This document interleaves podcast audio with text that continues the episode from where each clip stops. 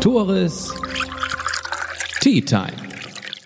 Der Podcast aus dem Norden mit und für Menschen aus dem Norden. Ich werde gesponsert von der VR Bank Westküste. Und ihr fragt euch, was Moderatore und die VR Bank Westküste verbindet? Die Region. Denn aus dem Norden kommt auch die VR Bank Westküste. Und was die Bank noch so besonders macht, sie lebt durch und durch das Genossenschaftsprinzip. Was einer alleine nicht schafft, das schaffen viele.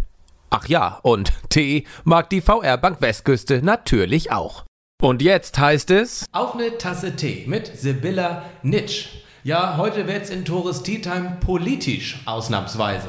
Aber das hat einen bestimmten Grund. Denn eine kleine Partei aus dem Norden will jetzt in den Bundestag. Die Rede ist von der Minderheitenpartei SSW. Und mir gegenüber sitzt jetzt die Kreisvorsitzende des SSW, Sibylla Nitsch. Hallo und hi, Sibylla. Ja, moin und hi. Willkommen hier bei uns im Hus um Hus. Richtig, Ja. im Hus um Hus auf der Neustadt, ne? Mhm, genau. Ja, Da sitzen wir und von der Neustadt aus soll es bald für dich nach Berlin gehen. Möglicherweise. möglicherweise. Also ich bin ja auf Platz, la- auf Platz 3 der Landesliste ähm, für die Bundestagswahl und bin hier die Repräsentantin für Nordfriesland und Dithmarschen Nord. Wenn das für uns richtig gut läuft, dann ähm, bekommen wir das eine Mandat. Da, dafür setzen wir uns ein. Wenn es noch viel besser läuft, dann bekommen wir vielleicht zwei Mandate. Aber ein drittes Mandat ist relativ unwahrscheinlich. Die Gründe dafür, auf die kommen wir nachher. Dennoch, ne, du hängst hier überall zwischen oder neben äh, Frau Baerbock, Herrn, Herrn Laschet, Herrn Scholz, Frau Damerow und du eben auch, denn du kandidierst. Genau. genau. Und deshalb sitzen wir hier auch. Wir wollen dich und den SSW vorstellen. Ja. Doch erstmal, bevor wir zum SSW kommen, wollen wir zu dir kommen als Person. Du hast dir schon einen Tee von mir gewünscht und es wurde der dänische Friseurtee. Den kannte ich vorher noch nicht, Ja. aber passt ja ganz gut. Ja, genau. Also ich glaube, ich hatte mir nicht den dänischen Friseurtee gewünscht, sondern ähm, den Tee, der Pfefferminze Süßholz heißt. Von Heißt einer anderen so? Marke. Pucker hieß die Marke, Ah, ja. glaube ich. Ja. Ähm, jetzt habe ich auch eine Rechercheaufgabe, glaube ich, hinterher, rauszufinden, warum der Name zustande gekommen ist. Aber schmeckt sehr lecker. Nana, Minze und Süßholz. Man braucht dann kein Zucker und kein Süßungsmittel. Ja. Also, ich mag kein Süßholz, aber das, Ja. das geht durch. Ist okay. Okay, Für dich super. trinke ich's. Ja. Dann meine erste Frage an dich. Hotdog oder Currywurst? Hotdog. Ja? Ja. Ausrufezeichen? Ausrufezeichen. Mit roter oder Mit alles, wie man so schön sagt. mit alles? Ach so, Programm. ja, Röstzwiebeln oder Rohzwiebeln drauf? beides. Beide. Also ein klassisches dänisches Genau, Hotdog. ja, genau. Ja. Ich war gerade da in Blauwand vor, vor einer Woche, nur kurz. Da kostet ein Hotdog mittlerweile umgerechnet, wenn man im Bar zahlt, 5 Euro. Ja, umrechnen darf man nicht. Darf man nicht. das ne? ist. Darf man nicht. Aber war echt lecker. Aber eine Berliner Currywurst mag ich auch ganz gerne. Ja, die musst Ja, du ja vielleicht, ja, wer bald. einige, äh, eines Tages häufiger essen. Ähm, fa- wenn es den SSW nicht gäbe, welche Partei wäre denn deine? Das ist eine ganz schwierige Frage, ähm, weil die Partei ja schon so lange meine ist. Natürlich habe ich ähm, auch mal was anderes gewählt zur Bundestagswahl, aber bei der jetzigen politischen Lage bin ich froh, dass ich meine eigene Partei wählen kann. Wir arbeiten sehr gut und ähm, auch pragmatisch zusammen mit den Parteien, ne? also zum Beispiel hier in Nordfriesland, auch im ganzen Land. Du bist ja schon lange im Ähm, Kreistag auch. Ja, solange das nicht halt radikal ist nach rechts oder nach links, ähm, sind wir da sehr offen und haben, sage ich mal, eine sozialliberale Ausrichtung. Hattest du ein, jetzt auf dem Weg, so Bundestagsbewerbung, ähm, habt ihr da im SSW auch Schulungen gehabt, wie man mit Reportern, wie man mit Journalisten, wie man mit Fragen umgeht? Ja, also wir, wir trainieren das ja tagtäglich. Politiker also sind dadurch. ja Experten darin, Fragen auch äh, gekonnt auszuweichen, trotzdem drei Minuten Ich weiche nicht aus. Also ähm, man hat das ja natürlich schon öfter mal gehabt. Wir haben ja Landtagswahlkämpfe hinter uns und das haben wir durchaus schon immer mit im Programm gehabt. Ähm, und man lernt ja auch mit der Zeit. Ne? Also aus der Kreispolitik weiß ich ähm, eine Menge und auch da geht das manchmal ordentlich zur Sache. Ja. Ähm, und auch mit Journalisten hatte ich den, die letzten Jahre viel zu tun. Also Mhm. ähm, hat man dann ein gewisses Training. Wird in Dänemark gegendert? Nein. Demnach adaptierst du das auch nicht ins Deutsche. Ähm, Im Deutschen ist es ja schon, also ist es schon so, dass ich mir das mittlerweile angewöhnt habe und auch merke, dass man im Deutschen schon einen anderen Kontext hat. Also dass es schon manchmal viel mehr so ist, dass Sprache auch Realität macht. Ähm, Im Dänischen hat man, hat man auch Ansätze und dann wird auch über Sprache, Weiblichkeit, Männlichkeit gesprochen. Also zum Beispiel gibt es die Bezeichnung Forman, also Vorsitzender, und es gibt die Bezeichnung Vorquinne, Vorsitzende, also ist dann Mann und Frau. Ähm, das ist, sind aber auch Wortkonstrukte, die es erst seit einer Weile gibt. Grundsätzlich wird immer alles ähm, ja, neutral gesprochen. Also die Diskussion, wie wir sie hier in Deutschland haben, kennen wir in Dänemark nicht. Letzte kurze Frage. Welche Sprache ist denn schöner? Dänisch oder Deutsch? Dänisch natürlich. Ja? Ja, meine Herzenssprache. Also ich bin auch deutsch aufgewachsen, Ja. aber Dänisch mag ich lieber. Ja, Heißt ja, steck dir eine heiße Kartoffel in den Mund, dann kannst du Dänisch sprechen. mhm, genau. Habe ich gerade nicht hier, aber hätte es sonst mal ausprobieren können. Ich hatte vier Jahre Dänisch in der Schule. Es ist wirklich herzlich wenig leider hängen geblieben. Ich kriege noch das Hotdog bestellt. Auch Melrollpölse. Ja, Gut. gut. das war es dann leider auch. Es ist schade, Ja. weil Ja. wir leben so nah dran an Dänemark. Und ich habe das Gefühl, so viele Dänen sprechen Deutsch. Das stimmt, ja. Mhm. Wie viele Deutsche sprechen denn Dänisch? Ist das bekannt? Das ist, ähm, also wir haben, wir haben ja gewisse Erhebungen für die dänische Minderheit, die ja im, im nördlichen Landesteil hier ähm, zu Hause ist. Da sagt man immer, dass so, so 40.000 bis 60.000 Leute der ähm, dänischen Minderheit angehören und auch aktive Sprecher sind. Ähm, aber ich glaube, dänischsprachig in dem Sinne sind noch viel mehr. Und dann zieht sich das auch noch in den Holsteiner Bereich. Dann gibt es das Konzept der Nachbarsprache, also dass man halt auch im engen Austausch ist mit den äh, Leuten, die nördlich der Grenze wohnen und das auch vermittelt, ähm, sodass man sich besser kennenlernt, ja. Du bist Lehrerin an einer dänischen Schule. Ja. Äh, du sagst in, in Husum derzeit, vorher warst du in Friedrichstadt, da war ich ganz verwundert, dass es auch eine dänische Schule in Friedrichstadt gibt. Weißt du, wie viele dänische Schulen es in Schleswig-Holstein gibt? Ja, das weiß ich. Das sind ähm, 40. Bis vor kurzem hatten wir noch 42 Schulstandorte. Es gab da jetzt aber Einsparmaßnahmen und verschiedene Umstrukturierungen. Also aktuell haben wir 40. Und ich meine ähm, gut über 50 ähm, Kindertageseinrichtungen, die ähm, also in ganz Südschleswig vom Nordostseekanal bis zur dänischen Grenze ähm, angesiedelt sind. Ja. Ähm, je weiter südlich man kommt, desto weniger wird es. Und Mhm. Friedrichstadt ist tatsächlich auch einer der südlichsten Standorte. Ja. an der Eidergrenze, wie man so schön sagt. Ja. Okay. Gut, dann kommen wir zu dir. ja. Du bist deutsch aufgewachsen, sagst du, in Deutschland? Ich bin dänisch aufgewachsen, äh, aufgewachsen in Deutschland. Aber ich habe auch, ich hab auch meinen deutschen Familienkontext und auch deutsche Mhm. Freunde. Also das ist immer so, sage ich mal, auch im Wechsel gewesen. Ja. War für dich dann von vornherein klar, dass du irgendwann mal auch skandinavische Politik in Deutschland betreiben möchtest, also dass du in den SSW gehst?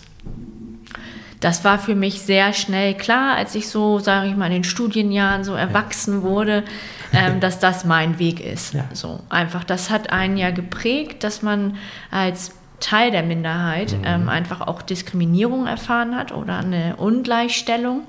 Ähm, also da habe ich einige Momente aus meiner Kindheit und Jugend, ähm, wo, wo wir, ich bin in Rendsburg aufgewachsen, wo wir in Rendsburg dann auch mal, als die Dänenkinder beschimpft wurden oder auch die dänische Schule ähm, auch oft angefeindet wurde. Und das sind Momente gewesen, die haben einen geprägt ähm, und haben einem deutlich gemacht, da muss man was machen, so, weil also ich habe immer schon das Verständnis dafür gehabt, dass man eine große solidarische Gemeinschaft ist und dass man keine Gruppen in der Gesellschaft hat, die ausgegrenzt werden. Ja, und dann ist es halt aber nachher auch gewachsen, weil ich habe dann Skandinavistik auch studiert, also Dänisch auch so auf dem Niveau studiert. Ähm, dann hatte man den Kontakt nach Skandinavien, ähm, in die nordischen Länder und das hat einen dann natürlich geprägt dazu zu sagen, das ist für mich genau der richtige Ansatz und natürlich das Kern- und Herzensthema, die Minderheiten. Und dann gibt es ja nicht nur die dänische Minderheit, sondern natürlich hier in Nordfriesland ist am allerwichtigsten die friesische Volksgruppe. Das stimmt wohl. Da kommen wir bestimmt noch zu. Also die repräsentiert, können wir auch Genau. gerne jetzt drüber sprechen, die repräsentiert ihr auch. Also nicht nur Genau. in Anführungszeichen die Genau. dänische Minderheit, Ja. sondern auch die friesische Minderheit. Hast du das Und, ähm, Gefühl, Friesisch als Sprache oder generell diese Volksgruppe erfährt immer weniger Mhm. ähm, Resonanz? Also das ist ähm, sicherlich so. Also man hat an einigen Orten äh, wirklich die ähm, Situation, dass die ähm, Sprecher äh, schwinden. Also gerade auf Sylt zum Beispiel hat man eine sehr kritische Situation, ähm, weil ja einfach der Markt auch so ist, dass die Leute aufs Festland gedrängt werden. Das heißt, also wirkliche Söllring-Sprecher ähm, gibt es nur noch wenig. Auch auf Helgoland, auch eine ganz sprechen? ok- akute Situation. Ich kann nicht selber sprechen. Ja, also ich ähm, bin Teil ja der äh, in friesischen Verein und Ja. bin da auch in der Vorstandsarbeit und engagiere mich in einigen Bereichen. Ich habe so die Grundkenntnisse an der Uni mal gehabt durch die skandinavische Literatur und Kulturwissenschaft und ähm, ich bin mittlerweile sehr gut trainiert, dass ich es verstehe. Also ich kann durchaus an Treffen teilnehmen, wo alle Friesisch sprechen. Ich verstehe das dann und, und antworte aber auf Deutsch oder auf Dänisch, je nachdem, wie der Kontext ist. Ja. Wir sagten ja schon, wir befinden uns im Hus um Hus. Mhm. Richtig ausgesprochen? Ja. Äh, wie wird hier denn gesprochen? Ihr habt gerade Deutsch miteinander gesprochen. War es, weil ich hier war oder wird generell hier eher Deutsch gesprochen? Das war jetzt, ähm, weil wir, ähm, also Uli und ich, mein, me- meine gute Seele, mein Kreisgeschäftsführer hier im Haus, wir sprechen halt ähm, überwiegend Deutsch. Also das kommt auch durch die politische Arbeit im Kreistag hier um die Ecke arbeiten wir Deutsch. Ähm, ja, und dann ist es halt aber so, dass wenn ich dann unten in der Bibliothek bin oder unten ist eine Theatervorstellung, dann kann's mal, dann kann man mal die friesische Sprache hören. Man kann auch Pladitsch hören, weil hier Jo. die niederdeutsche Bühne auch Auftritte hat. Oder man trifft dann seine dänischen Freunde. Also es ist eine bunte Mischung. Und zu Hause? Welche- Zu Hause, Wie sprichst du da? ja, also mein Mann und ich, wir sprechen Dänisch Mhm. überwiegend, aber auch mal Deutsch. Also weil wir schon auch Im Streit. Nein, das kann man nicht so sagen. Also ich glaube, im Streit wird es dann eher Dänisch. Mein Mann flucht auf jeden Fall gerne auf Dänisch, Mhm. Kann auf dem Tennisplatz zum Dann war Beispiel. er das. Und alle verstehen es nicht und fragen immer, ne, was ist das wohl? Nein, also wir sprechen überwiegend Dänisch, weil wir auch beide im, also da sind wir einfach beide zu Hause. Und so haben wir uns auch kennengelernt. Aber wir sprechen schon auch mal Deutsch, weil wir dann deutsche Freunde zu Besuch haben oder durch die Familie. Wir haben auch ja Teile der Familie, die deutsch sind und dadurch kommt das dann. Du kandidierst für den SSW. Was ist denn überhaupt der SSW Ja. und was heißt das? Also der SSW, das ist der Südschleswigsche Wählerverband. Vielleicht war ich zu laut. Südschleswigsche Wählerverband. Wählerverband, ja, das kommt ja von dem von der Bezeichnung Südschleswig, weil das ja vorher mal ein Herzogtum war, Schleswig, was dann Ja. durch diese politischen Machtkämpfe, äh, Kriege geteilt wurde in Nord- und Südschleswig. Daher kommt das und wir vertreten die dänische Minderheit und die friesische Volksgruppe. Ähm, wir haben Orts- und Kreisverbände und unseren Landesverband im nördlichen Landesteil, nördlich des Nordostseekanals und haben eine sehr starke Arbeitsgruppe im Holsteiner Bereich Okay. und ähm, sind politisch aktiv im Tagesgeschäft, äh, was die verschiedenen Ebenen angeht, ähm, halt im nördlichen Landesteil, haben aber natürlich den Blick auf ganz Schleswig-Holstein. Was sind so Sachen, Dinge, die ihr bewegt habt in den letzten 60 Jahren in Schleswig-Holstein, die nicht passiert worden wären, wenn es den SSW nicht gegeben hätte?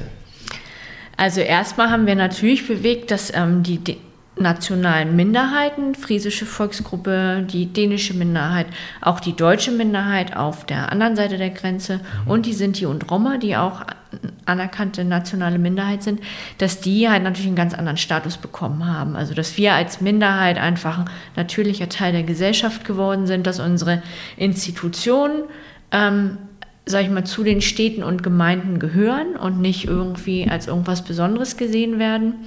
Ich glaube, da haben wir auch sehr viel Verständigung über die Grenze erreicht. Für die grenzüberschreitende Zusammenarbeit, da denke ich, waren wir ein Hauptmotor.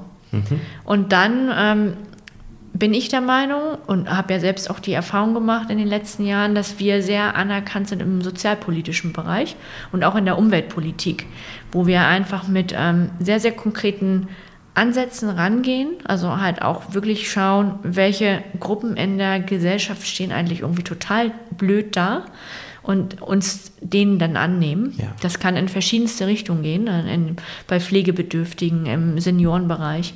Und in der Umweltpolitik haben wir uns auch stark gemacht, ähm, indem wir halt wirklich regional vor Ort dafür sorgen oder gesorgt haben, dass Maßnahmen umgesetzt werden. Im, Im, östlichen Bereich ist das dann die Schleiregion, wo wir wirklich so die Fürsprecher waren, jahrelang, bis irgendwann mal die Leute gemerkt haben, so wir müssen jetzt was machen. Ähm, ja, ihr, das ist ihr, unsere Stärke halt auf jeden Fall. Habt ihr Wähler, die keiner Minderheit angehören? Ja, die haben wir durchaus. Ist schwierig. Weshalb zu, wählen die euch? Hm. Die wählen uns ähm, sicherlich, weil wir diesen Ansatz haben, pragmatisch und dialogorientiert in der Sache zu verhandeln.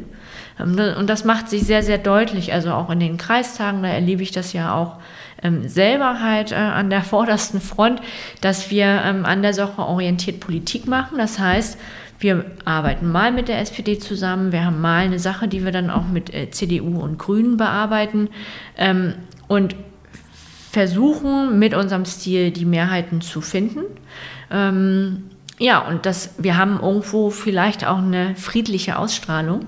Ähm, und ich glaube, dass dann auch der Draht nach Skandinavien und nach Dänemark, das reizt auch viele. Ja. Ähm, weil sie dann doch merken, wenn sie uns beobachten oder uns ähm, so sehen, dass wir auch durchaus andere Ansätze in die Politik bringen, als irgendwie mhm. nur in, in Schachteln und Boxen zu denken.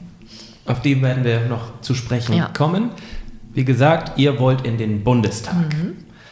Eigentlich gibt es ja eine 5% Sperrklausel, heißt, eine Partei muss mindestens 5% erreichen, damit sie in den Bundestag kommt. 5% bei wie viel Milliard Millionen Wahlberechtigten, zig Millionen Wahlberechtigten ist natürlich ein Haufen. Mhm. Das schafft ihr natürlich nicht. Nee. Ihr seid von dieser 5%-Klausel befreit. Genau. Warum? Das sind wir, weil wir nämlich ähm, ähm, die friesische Volksgruppe und die dänische Minderheit ähm, vertreten. Und ähm, das ist schon sehr, sehr lange, seit der Nachkriegszeit eher so auch festgelegt, dass wir die Repräsentanz der Minderheiten sind. Also im ersten Schritt war es die dänische. Mhm.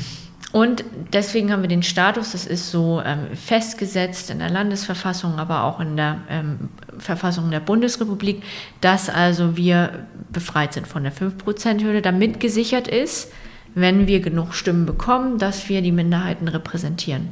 Was heißt denn genug Stimmen in eurem Fall? Ihr habt ja. bei der letzten Wahl 49.000 genau. Stimmen erhalten.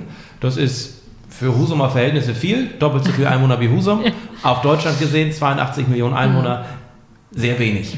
Wie viel braucht ihr jetzt? Ja, also an der Zahl orientieren wir uns. Und dann orientieren wir uns natürlich nur an Schleswig-Holstein, weil wir stellen nur in mhm. Schleswig-Holstein auf. In ganz Schleswig-Holstein kann man uns die Zweitstimme geben.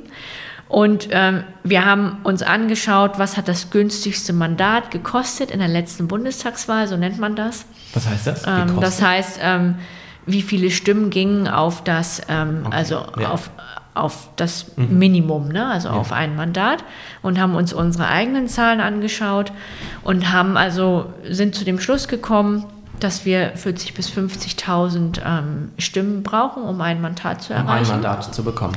Mhm. Das ist ja auch nicht in Stein gemeißelt, weil man muss halt schauen, äh, wie ist die Lage, ne, wie verteilen sich die Mandate, wie viel Wahlbeteiligung ist. Ja. Aber das ist das, was wir realistisch sehen und wir, und wir auch der Meinung sind, dass wir das sicherlich erreichen. Und das ist natürlich unser Ziel, das eine Mandat. Ich habe gelesen, je geringer die Wahlbeteiligung, desto größer sind die Chancen für den SSW, mhm. weil ihr eine Kernwählerschaft habt, nehme ich an. Mhm. Genau, wir haben eine Kernwählerschaft das ist natürlich aus den Minderheiten heraus und sicherlich auch eine Kernwählerschaft unter den sogenannten Sympathiewählern, die, mhm. die, die sich angezogen fühlen. Ja. Ähm, ja, schwierig zu sagen. Wir haben natürlich keine Vergleichswerte aus der Bundestagswahl, können jetzt äh, orientieren uns jetzt an einigen Erhebungen ähm, und an der Stimmung und an den Rückmeldungen, die wir als sehr, sehr positiv erachten. Mhm. Ähm, also so auch die mediale Aufmerksamkeit, die wir haben. Aber am Ende des Tages müssen die Leute an der richtigen Stelle das richtige Kreuz machen. Ja. Daher ja, sind wir ordentlich gespannt. Mhm. Also die Wahrscheinlichkeit, dass ihr ein Mandat bekommt, ist, ist da, ist, ist recht groß. Ein zweites ist unwahrscheinlich, ein drittes für dich ist fast schon utopisch. Also gehen wir mal davon aus, ihr bekommt ein Mandat. Genau. Mhm. Ein Mandat, ich weiß nicht, wie viele es im Bundestag werden, 5, 6, 700 insgesamt. Mhm. Ein Großteil natürlich von den etablierten Parteien. Mhm. Und der SSW hat eine einzige Stimme da. Genau. Und ihr habt nicht mal den Fraktionsstatus, mhm. heißt, ihr habt auch nicht die gleichen Rechte wie ein Fraktionsabgeordneter. Bringt es überhaupt was für euch? Oder macht ihr euch da eher nur ja, ähm, zum Deppen? Nee, überhaupt nicht. Also das wird unbedingt was bringen. Also erstmal ist es so, dass wir Politik für Schleswig-Holstein machen, für unsere Minderheiten, also für den Norden. Und wir werden eng angeknüpft an der Politik, die wir sowieso schon führen, wo wir sehr anerkannt sind, auch im Landtag und im ganzen Land ja auch bekannt mittlerweile. Da werden wir anknüpfen. Und wir werden natürlich mit dieser einen Stimme ähm, dafür sorgen, dass Aufmerksamkeit auf gewisse Themen kommen, die wir als besonders notwendig halten. Von wem soll denn diese Aufmerksamkeit kommen? Von den anderen Politikern oder von der Bevölkerung? Sowohl als auch. Okay. Also die anderen Politiker, ich sag mal, ich habe immer auch eine Zeit lang gesagt, ein großes Ziel wäre es schon, wenn man am Anfang mal die Abfrage macht, wer weiß eigentlich, was eine nationale Minderheit ist oder die dänische oder die friesische. Melden sich vielleicht 100 im Parlament und am Ende haben wir vielleicht erreicht, dass ähm, über die Hälfte weiß, was eine nationale Minderheit ist. Das heißt, die Interessen, die wir vertreten für die, äh, für die nationalen Minderheiten, die ja dann durchaus auch im ganzen Bundesgebiet angesiedelt sind, ähm, das ist für uns natürlich so der, der Hauptansatzpunkt, dass ja. wir nicht vergessen werden in diesem bundespolitischen Kontext. Gibt so Beispiele, ähm, man hat den Digitalpakt bekommen von Berlin. Dann hat man aber vergessen, oh, ähm, in Schleswig-Holstein hat man ja die Minderheitenschulen. Ähm, wie ist das eigentlich geregelt? Und ähm, müssen wir denen also auch dann ah, ja. Ähm, ein Stück von Kuchen abgeben? Und das ist halt, das sind Beispiele, die zeigen, dass wenn man dann in Kiel sitzt, nur in Kiel, ohne ja. die Verbindung auf die Bundesebene, dann ist das sehr, sehr schwer, mhm. das nachzuverhandeln. Das haben unsere Leute geschafft. Aber ich glaube, dass die Wege einfach kürzer und besser werden. Und unser Abgeordneter, das wird ja voraussichtlich Stefan Seidler, unser ähm, Spitzenkandidat, der auf Nummer 1 steht, der würde natürlich auch im sehr engen Kontakt sein mit den anderen Politikern aus Schleswig-Holstein. Wie ich schon sagte, wir pflegen sehr guten Kontakt zu allen Parteien. Und da würde man dann natürlich ähm, da auch Impulse setzen in dem Kontext und einfach nochmal eine starke Stimme für gerade den nördlichen Landesteil sein, der in unseren Augen äh, gnadenlos unterrepräsentiert ja. ist, was das Politische angeht. Weshalb gab es denn in der eigenen Partei bei euch mhm. ähm, Zweifel, ob das der richtige Weg ist für den SSW, für den Bundestag zu kandidieren? Mhm. Auf der Abstimmung haben trotz der Bitte und des Wunsches für den Bundestag mhm äh, zustimmen, nur 60 Prozent mhm. dafür gestimmt. Ja. Was ist mit den anderen 40 Prozent? Warum wollen die das partout nicht? Die, das ist äh, vielschichtig. Also ich glaube, die allermeisten Gründe, ich habe das ja auch sehr eng äh, mitbegleitet ähm, aus dem Landesvorstand äh, heraus, die allermeisten Gründe waren, man, dass man Angst hatte, dass man halt also diese regionale Verankerung und auch den Fokus hier auf unsere Kommunen und Kreistage ja. verliert, weil wir ja Politik hier vor Ort machen und einfach da auch so etabliert sind. Ähm, dann haben wir natürlich auch die Herausforderung wie andere Parteien, dass wir um Nachwuchs ringen, wobei wir jetzt eine sehr, sehr starke Jugend aufgebaut haben. Ähm, und dass wir halt also nicht genug Leute finden, die sagen, Politik und auch die ehrenamtliche Politik, das will ich gerne. Ähm, und da, glaube ich, hatten die meisten halt Bedenken, dass man sich da einfach verzettelt und viel zu viel Energie reinsetzt.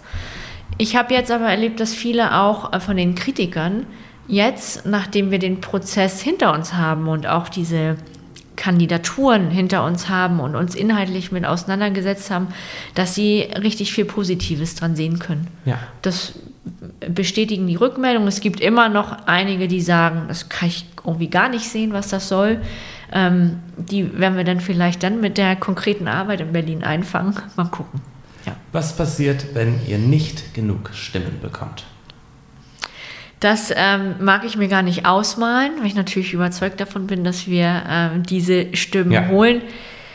Wenn das nicht so wird, ja, sicherlich, dann ist das wie bei jeder Niederlage. Da muss man sich damit auseinandersetzen, woran hat es gelegen. Ähm, Das Gemengelage um die Kanzlerkandidatur ähm, beschäftigt uns ja auch. Ähm, wir positionieren uns da nicht, ähm, weil wir einfach ganz klar auch gucken müssen, ne, welche Ausrichtung hat die gewisse Person nachher in unserem Sinne. Ja. Ähm, und dann würden wir uns das anschauen.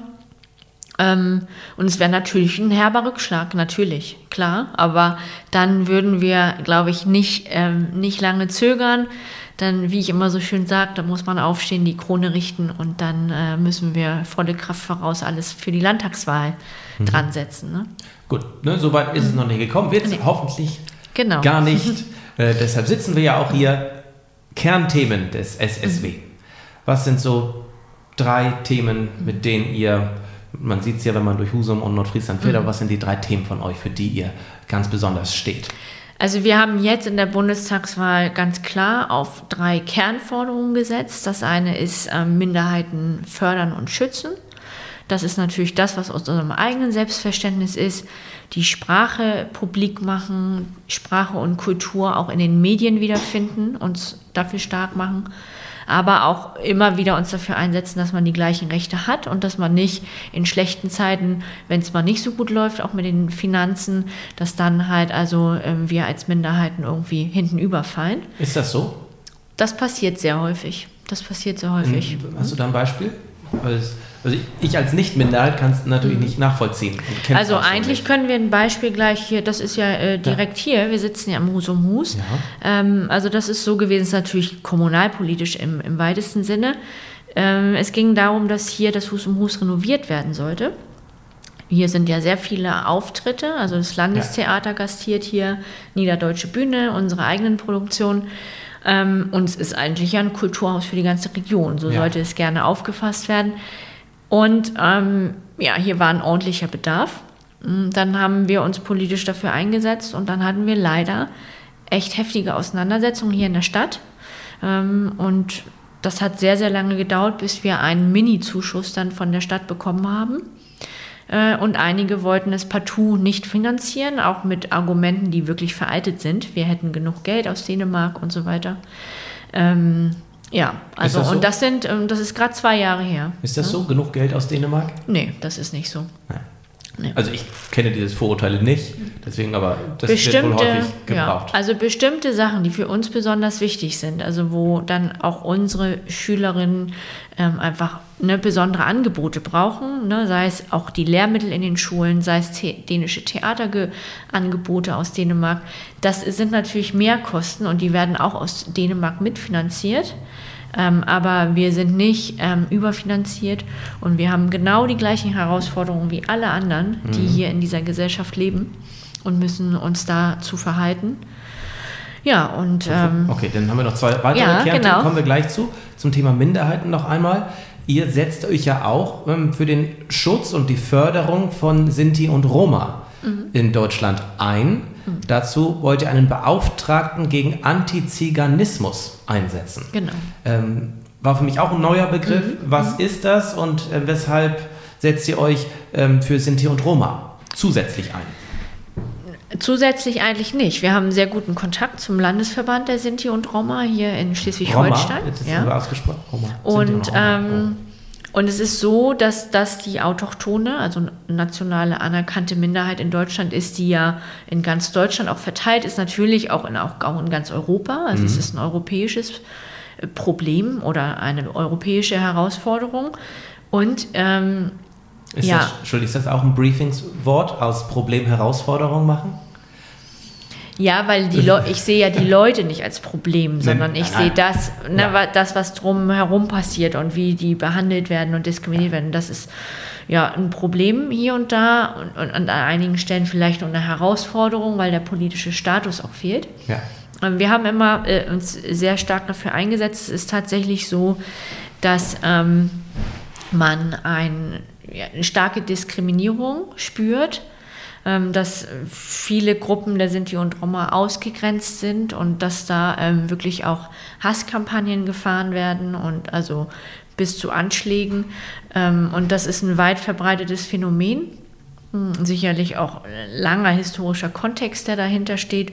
Und ähm, da wollen wir uns für einsetzen, dass diese, mhm. ähm, ja, die Mitbürgerinnen, die Sinti und Roma sind, sich genauso zu Hause fühlen überall wie wir alle. Ja. Okay, gut. Kernthema 2. Mhm. Den Norden stärken. Das ist schon mal gut. Regional und nachhaltig. Mhm. Ja. Und das ist natürlich der Ansatz, dass wir sagen, wir haben unser Gebiet hier im Norden. Wir haben Schleswig-Holstein und wir wollen uns ganz konkret um die Herausforderungen ja. kümmern. Heute hat Stefan Seidler gerade auch eine Pressemitteilung rausgegeben. Da geht es um die Infrastruktur in Schleswig-Holstein. Das ist eins der, der Brennerthemen auch mhm. einfach, dass wir da völlig hinten überfliegen.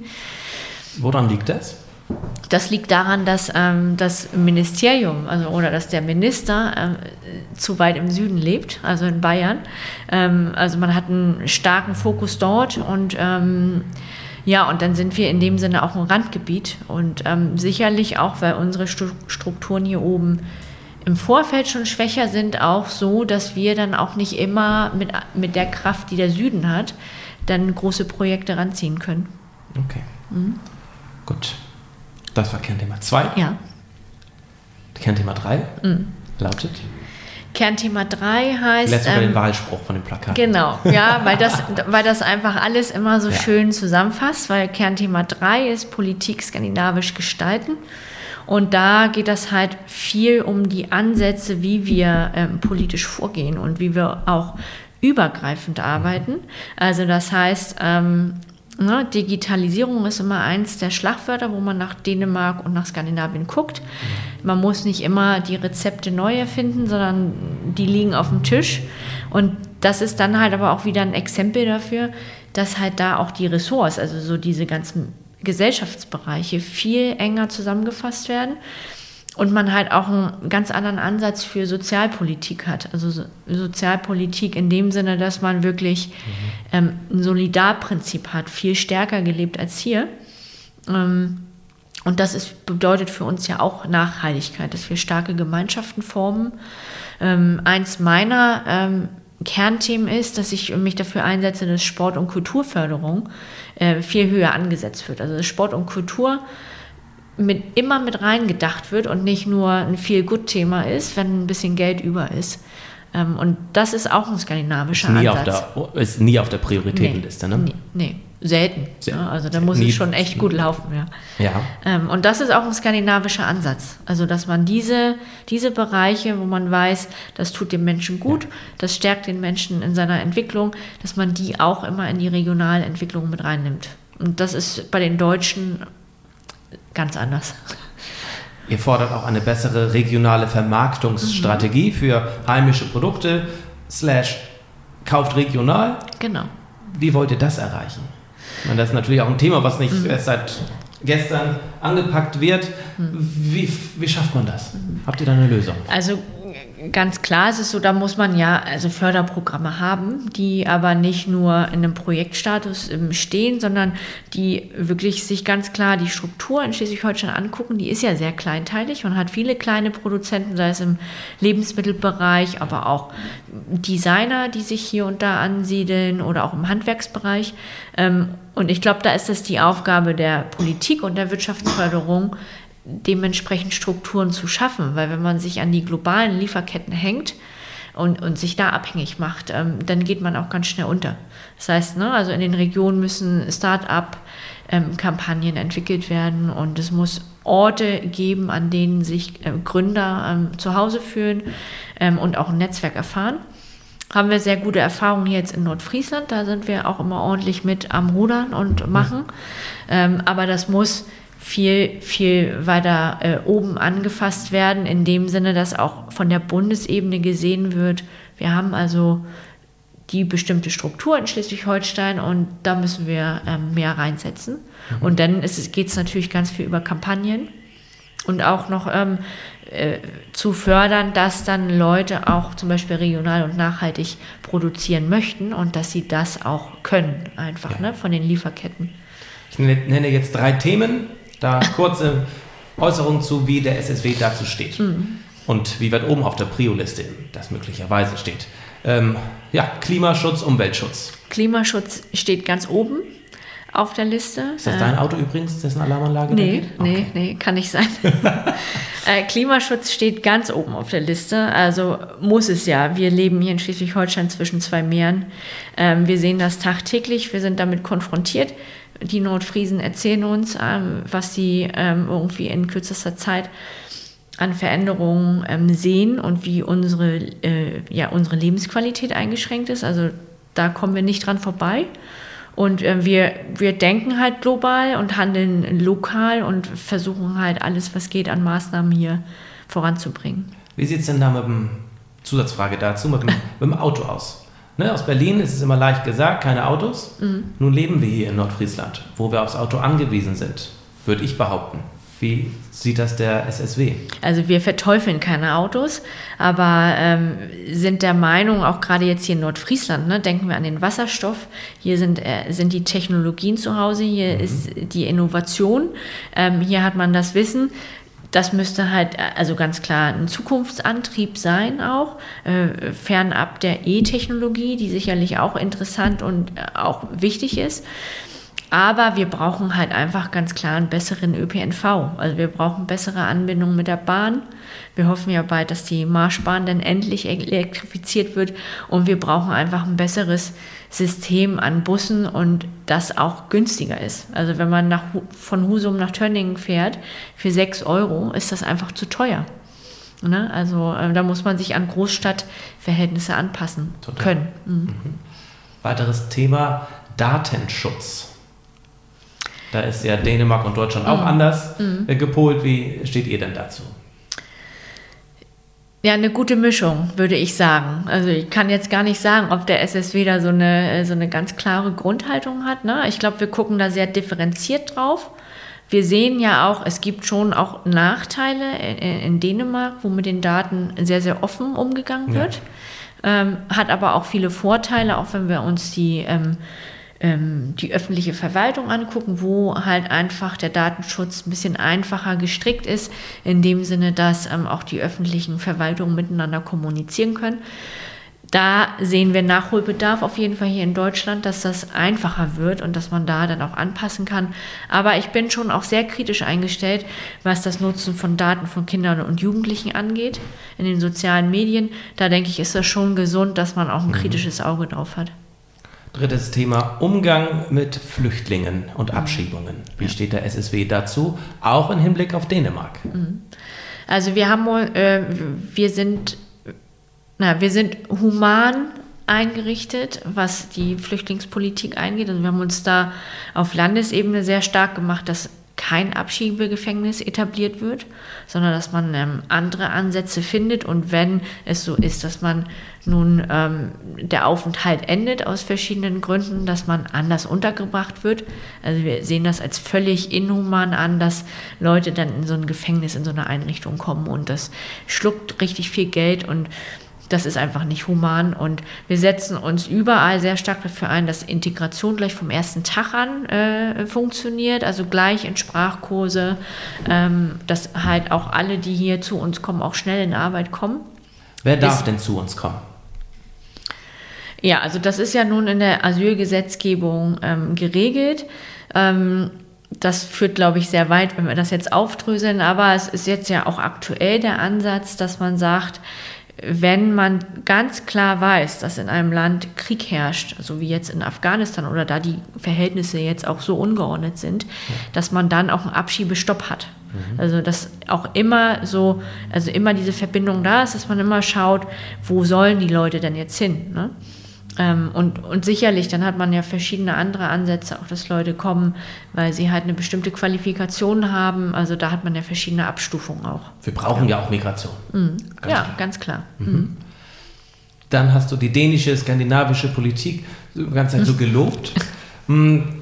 Diese Politik war in den letzten Monaten, in den letzten ein, zwei Jahren ja häufig Thema, denn Dänemark mhm. und vor allem Schweden sind ganz anders gefahren, was mhm. Corona angeht.